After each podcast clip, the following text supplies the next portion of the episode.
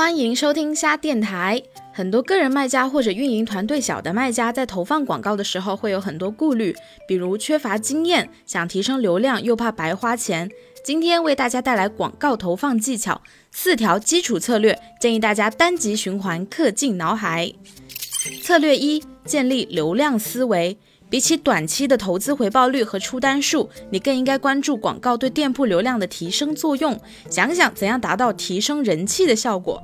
你可以多种广告联动，通过商店广告、关联广告、关键字广告吸引流量，然后设置关注里，将广告引入的流量转化为店铺粉丝。通过数据关注店铺流量变化趋势，在卖家中心的商业分析模块查看访客数和商品浏览数。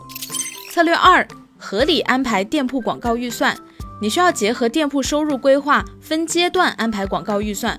如果你在运营一个新店铺，这个阶段重在引流、增粉、增单，广告预算可以设置为全店销售额的百分之三十到百分之五十。如果你的店铺是已经进入稳定阶段的成熟店铺，那么就要确保店铺盈利、良性发展，广告预算可以设置为全店销售额的百分之五到百分之十。策略三，注重选品测品。选品测评的基本流程就是每周选取十到二十款商品，覆盖高单价和低单价产品，然后搭配关键字广告或者关联广告，给每个产品一到三美金的日预算进行测评。投放一周有出单，就代表这个产品是潜力爆款。广告测评这个方法是用较低的费用帮你了解产品的市场潜力，同时达到引流的效果。策略四：选词出价。简言之，就是潜力爆款高价霸屏，其他产品低价培养。对于潜力爆品，可以激进一些，提高预算，确保广告全天在线，选三到五个大词，投关键字广告，开启广泛匹配，先低出价，再根据效果逐步提价，直到霸屏。